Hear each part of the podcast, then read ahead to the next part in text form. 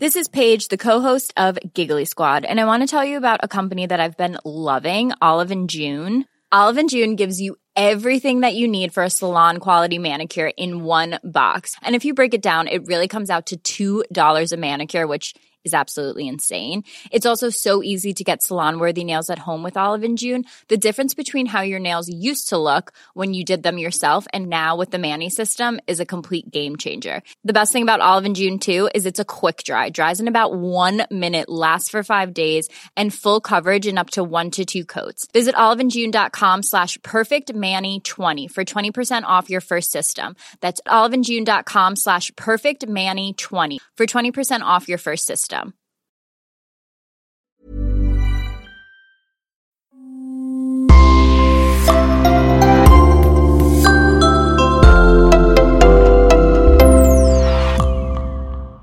Bonjour et bienvenue à tous dans ce nouveau podcast.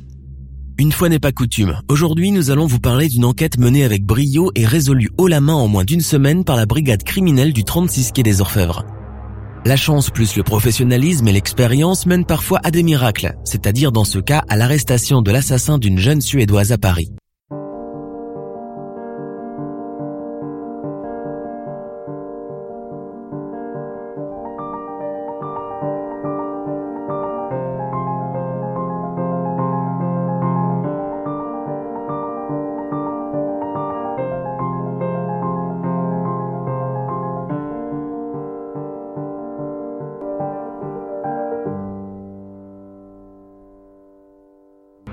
19 avril 2008, tôt le matin, des joggeurs découvrent un corps posé sur un chemin forestier d'Avilly-Saint-Léonard dans la forêt de Chantilly dans l'Oise. Le corps est sans vie, menotté et partiellement calciné. Les témoins ne sachant que penser appellent les gendarmes. En effet, c'est bien le corps d'une jeune femme blonde, face contre terre, le haut complètement calciné. Le bas épargné, une femme élancée qui porte un jean. Elle a les mains menottées par derrière avec des menottes de celles qu'on achète dans les sex shops. Est-ce un crime sexuel? L'autopsie révélera qu'elle était en ébriété au moment de sa mort, 1,5 g de taux d'alcoolémie dans son sang. Elle a reçu 4 balles dans la tête, mais elle est décédée d'un coup de couteau dans le poumon. Des hématomes sur le visage montrent qu'elle a reçu des coups de poing. L'état calciné de son cadavre n'a pas permis d'établir si elle avait subi des violences sexuelles ou pas. On retrouve des douilles de balles sous le corps, mais aucune pièce d'identité pour l'identifier. Qui peut bien être cette pauvre jeune femme? Les gendarmes installent un barrage filtrant sur la départementale voisine, ce qui leur permet de récolter le témoignage intéressant d'un automobiliste qui est passé par là très tôt le matin en allant à son travail. Vers 6 heures du matin, il a vu une voiture garée à côté de la barrière du chemin forestier. Un monospace Citroën blanche. La police fait aussi le lien entre le corps trouvé et une portée disparue déclarée par sa colocataire qu'il attendait depuis hier soir, mais n'est jamais rentrée. Une certaine Susanna Zetterberg. Une jeune Suédoise qui n'a plus donné signe de vie depuis sa sortie le même jour, c'est-à-dire le 19 avril vers 4h30 de la discothèque La Scala, où elle venait de passer la soirée avec deux amis venus de Stockholm. Est-ce que c'est elle? Probablement, puisque c'est une jeune blonde élancée, la même description physique que la morte dans la forêt. On montre le cadavre aux amis de Susanna. Le corps est méconnaissable, mais elles reconnaissent le blouson et le foulard qui sont à elle. C'est bien Sana, comme elle l'appelle. Susanna Zetterberg, une Suédoise de 19 ans, installée depuis 8 mois à Paris, répartissait son temps entre ses études de français à la Sorbonne, son petit boulot de serveuse dans un café et quelques babysitting. Décrite comme jolie, Dynamique, intelligente, mature et sérieuse par son entourage, elle aimait aussi profiter à l'occasion de la vie nocturne parisienne. Une jeune fille bien sous tout rapport, studieuse, sage et tranquille. Mais qui a bien voulu lui faire du mal? Qu'est-ce qui a bien pu arriver pour vouloir la poignarder, lui tirer quatre coups de feu à bout portant et finir par la brûler vive? Pourquoi vouloir faire tant de mal à cette pauvre gamine? La police du 36 quai des Orfèvres prend le relais et s'empare du dossier de Susanna. Il interroge ses amis et remonte jusqu'à la Scala où elle a été vue pour la dernière fois et on essaie de reconstituer son parcours. Le samedi 19 avril 2008, Susanna termine sa soirée entre amis dans une discothèque de la rue de Rivoli. Autour de 4h30, la jeune femme qui doit travailler tôt le matin décide de rentrer chez elle. Elle laisse ses camarades qui veulent danser encore un peu et part seule. Difficile à cette heure-ci de tomber immédiatement sur un taxi disponible, et le jugement peut être altéré par les quelques verres d'alcool consommés. Stationné en face de la boîte, un chauffeur de taxi qui attendait une autre cliente la voit monter dans un monospace blanc aux vitres teintées. Plus tard, à la police, il dénoncera une concurrence sauvage par ces nouveaux faux taxis qui pullulent depuis un certain temps. Susanna est montée dans un faux taxi. La police ne pourra pas identifier le chauffeur et, pour le monospace Citroën blanche, il est impensable de chercher tous les propriétaires de ce genre de véhicule à Paris. Le travail est énorme. La police se tourne donc vers le relevé du portable de Susanna et essaye de suivre la localisation et le traçage de la position de son portable. En effet, le portable s'est connecté au réseau de plusieurs antennes relais ce soir-là. Grâce au portable, la police découvre que le monospace, au lieu d'aller ramener chez elle, s'éloigne de plus en plus de sa destination. Où va-t-elle? Que fait-elle? Elle passe par l'éplanade des Invalides, puis la gare Saint-Lazare. Elle s'éloigne de plus en plus de chez elle. En a-t-elle conscience? Susanna, au fond de son siège, téléphone à des amis et reçoit un appel de sa colocataire. Elle lui confie en suédois que son taxi n'est pas net, avant de raccrocher. Bizarrement, elle a senti que quelque chose clochait. Puis plus rien. Le portable n'émet plus de signal. Il s'éteint et on perd sa trace, et celle du monospace. Les policiers font le tour des compagnies de taxis qui travaillent rue de Rivoli. Aucun taxi n'a emprunté le trajet décrit par le portable de Susanna c'est bel et bien un faux taxi qu'elle a emprunté. L'enquête s'accélère. Les Bowers, la police des taxis de Paris, notamment en charge des faux taxis, fournit une liste d'environ 50 suspects récemment interpellés. Un certain Bruno Chollet sort du lot, en raison de son passé de voyou et de pervers sexuel. Deux groupes de la brigade criminelle se mobilisent, mais l'homme est introuvable. La police s'intéresse aussi à la carte bancaire de la jeune fille. Bonne idée car il y a eu effectivement des tentatives de prélèvement sur son compte de 300, 200 puis 100 euros. Cela ne peut être que l'agresseur.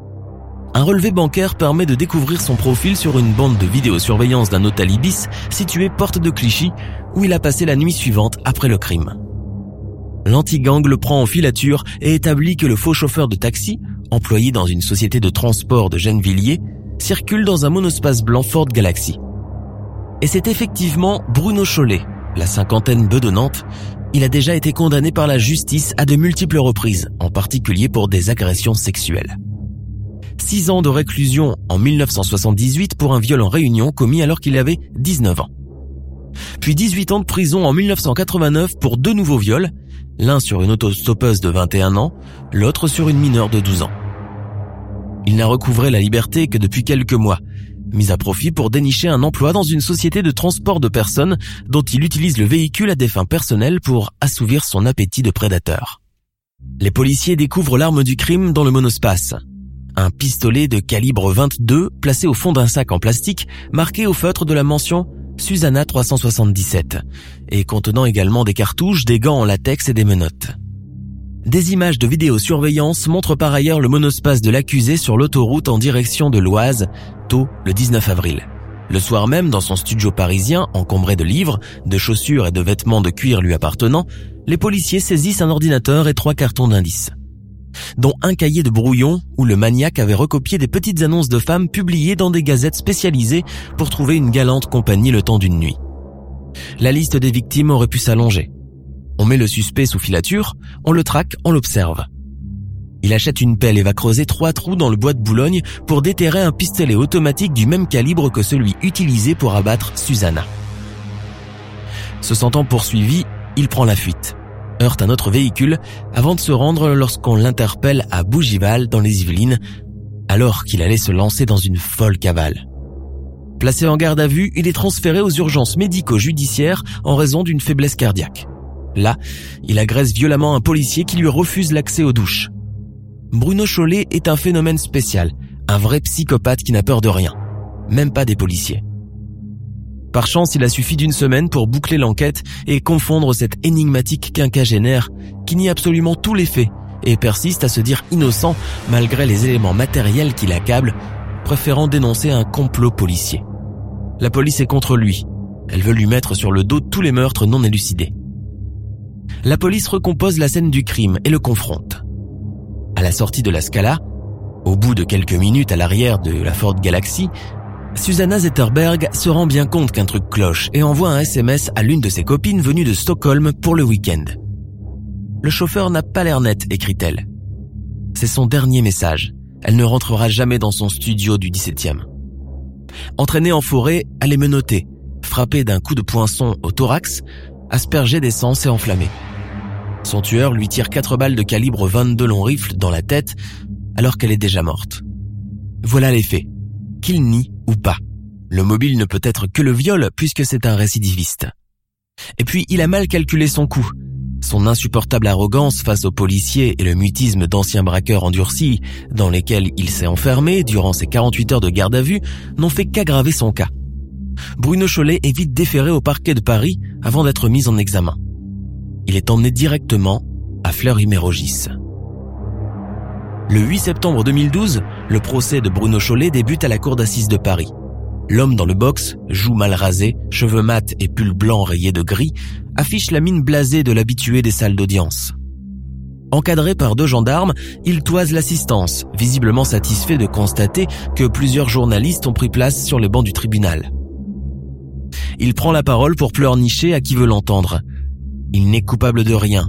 Il est innocent. Il est une victime de la société. C'est insupportable et scandaleux pour les parents de Susanna qui sont très affectés et qui sont présents à l'audience pour savoir ce qui s'est passé, essayer de comprendre.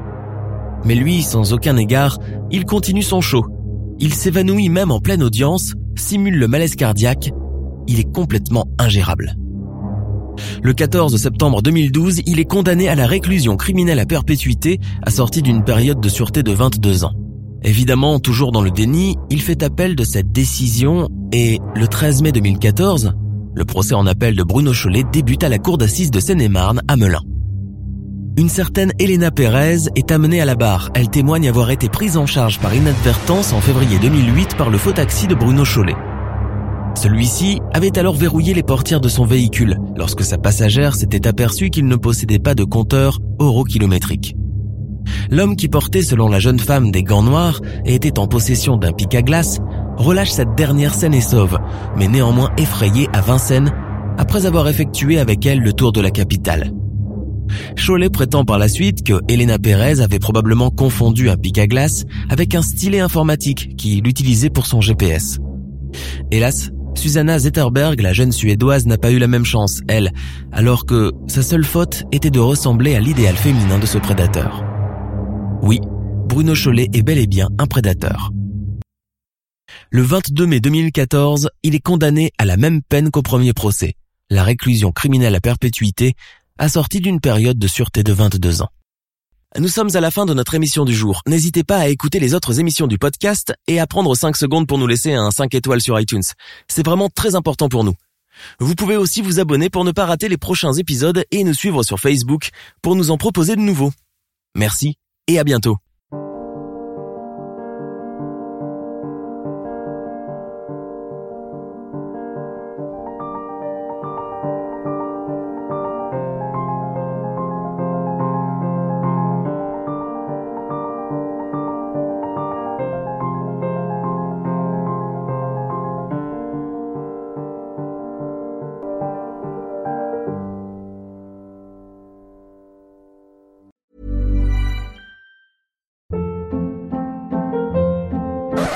Hold up. What was that? Boring. No flavor. That was as bad as those leftovers you ate all week. Kiki Palmer here, and it's time to say hello to something fresh and guilt-free. Hello Fresh. Jazz up dinner with pecan-crusted chicken or garlic butter shrimp scampi. Now that's music to my mouth. Hello Fresh. Let's get this dinner party started. Discover all the delicious possibilities at hellofresh.com.